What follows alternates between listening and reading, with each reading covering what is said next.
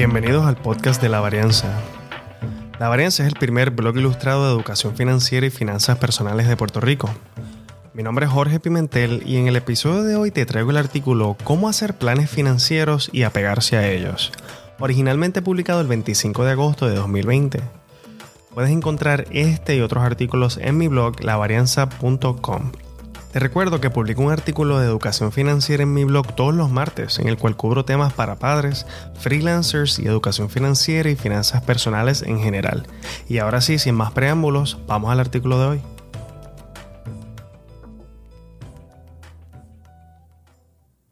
¿Cómo hacer planes financieros y apegarse a ellos?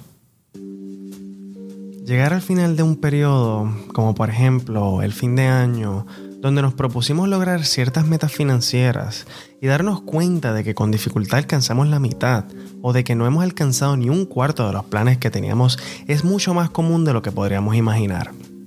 Primero, respiremos y no seamos tan duros con nosotros mismos. El hecho de no haberlo logrado hasta el momento no significa que seamos unos fracasados o que sea imposible.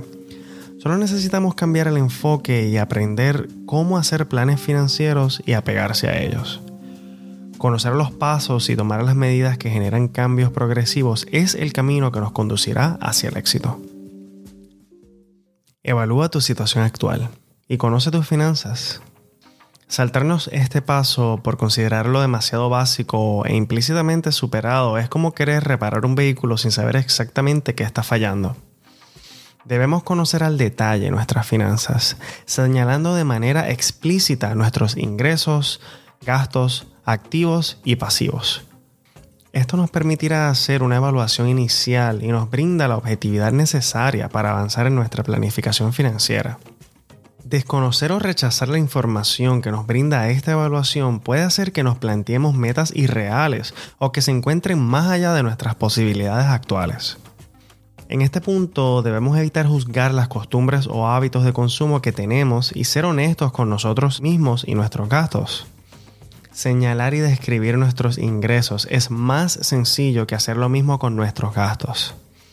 Esto se debe a que hacemos muchos pagos de forma automática y al final del mes tenemos un monto general de gastos sin saber exactamente cuánto se dirige a cada categoría.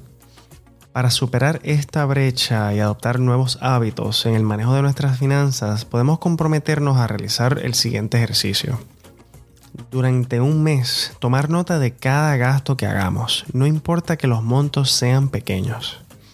Nuestras anotaciones deben incluir la forma de pago, ya sea efectivo, crédito o débito, y la categoría del gasto, transporte, farmacia, cosméticos, alimentos, entretenimientos, etc.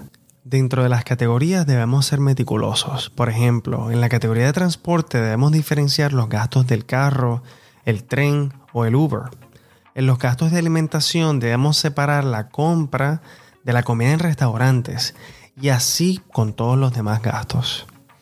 Al fin del mes seremos mucho más conscientes de nuestros hábitos de consumo y estaremos en una posición de hacer ajustes en caso de que esto sea necesario, para proponernos así nuestras metas financieras y alcanzarlas.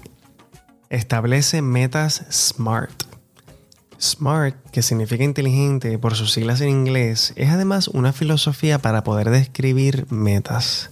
Vamos a empezar con la S o specific, metas específicas.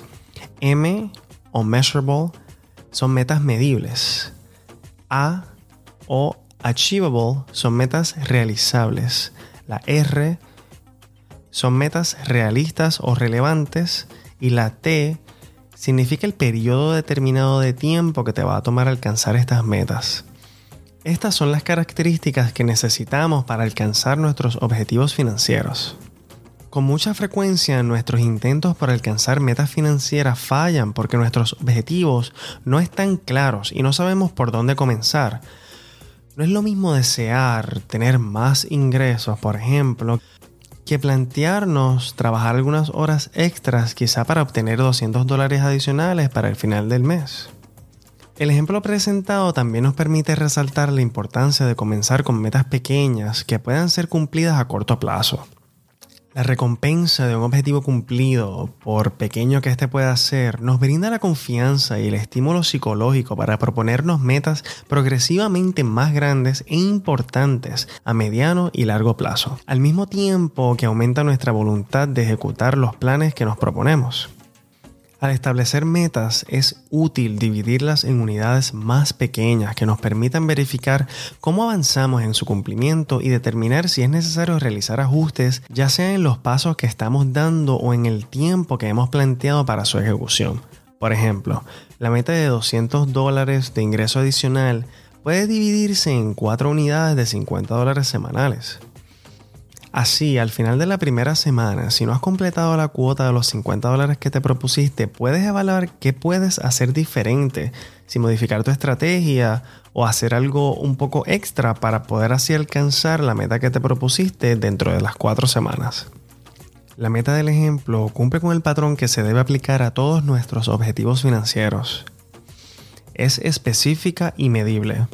Obtener 200 dólares de ingreso adicional es realizable y realista. A lo mejor estás en un trabajo en donde puedes meter algunas horas extras o ofrecer servicios profesionales que puedan complementar este trabajo. Es relevante porque a quien no le interesa subir sus ingresos. Y por supuesto, tiene un periodo determinado al indicar que la meta se debe alcanzar para fin de cada mes. Planifica los pasos para alcanzar tus metas. Ahorrar mil dólares para tomar unas vacaciones en Hawái el próximo año no clasifica como objetivo SMART, ya que no es específico y no contesta una pregunta fundamental. ¿Cómo voy a lograrlo? La meta debe incluir detalles. Ahorrar mil dólares para tomar unas vacaciones en Hawái utilizando la aerolínea Destino Seguro, hospedándome en el hotel Noches Felices en octubre del año próximo. Plantear las metas de esta forma nos obliga a investigar los proveedores de servicios disponibles y escoger los que mejor se ajusten a nuestras necesidades y presupuesto. Un segundo paso no menos importante es incluir cómo vas a alcanzar la meta. Esto te permitirá asegurarte de que sea realizable. Afirmar que voy a ahorrar simplemente haciéndolo no es una buena estrategia. A este punto ya conocemos el detalle de nuestro flujo de dinero y podemos definir qué monto vamos a ahorrar semanal o mensualmente y de dónde van a provenir los fondos. Dicho esto, nuestra meta se reestructuraría de la siguiente forma.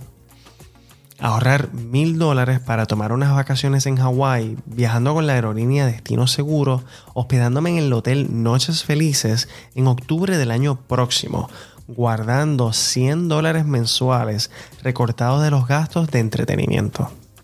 Mantén el orden y premia tus logros.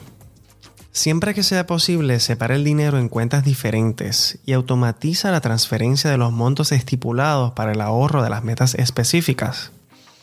Así, disminuyes la posibilidad de olvidarlo accidentalmente o de usarlo con otros fines. De la misma forma que lograr metas pequeñas nos da la confianza para seguir adelante, premiar el avance mensual en nuestros objetivos financieros nos da el impulso necesario para continuar nuestro camino sin fallar. Una cena con nuestra pareja o una visita a un lugar especial pueden hacer maravillas con nuestra voluntad y fortalecer nuestros hábitos de ahorro. Bueno amigos, gracias por escuchar este episodio del podcast de la varianza. Si no lo has hecho aún, puedes apoyar este proyecto suscribiéndote a este podcast y compartiéndolo con tus amistades. Mi nombre es Jorge Pimentel y te recuerdo que puedes encontrar este y otros artículos de educación financiera en el blog lavarianza.com, en donde publico un artículo nuevo todos los martes. Con esto termino hoy y nos vemos en la próxima.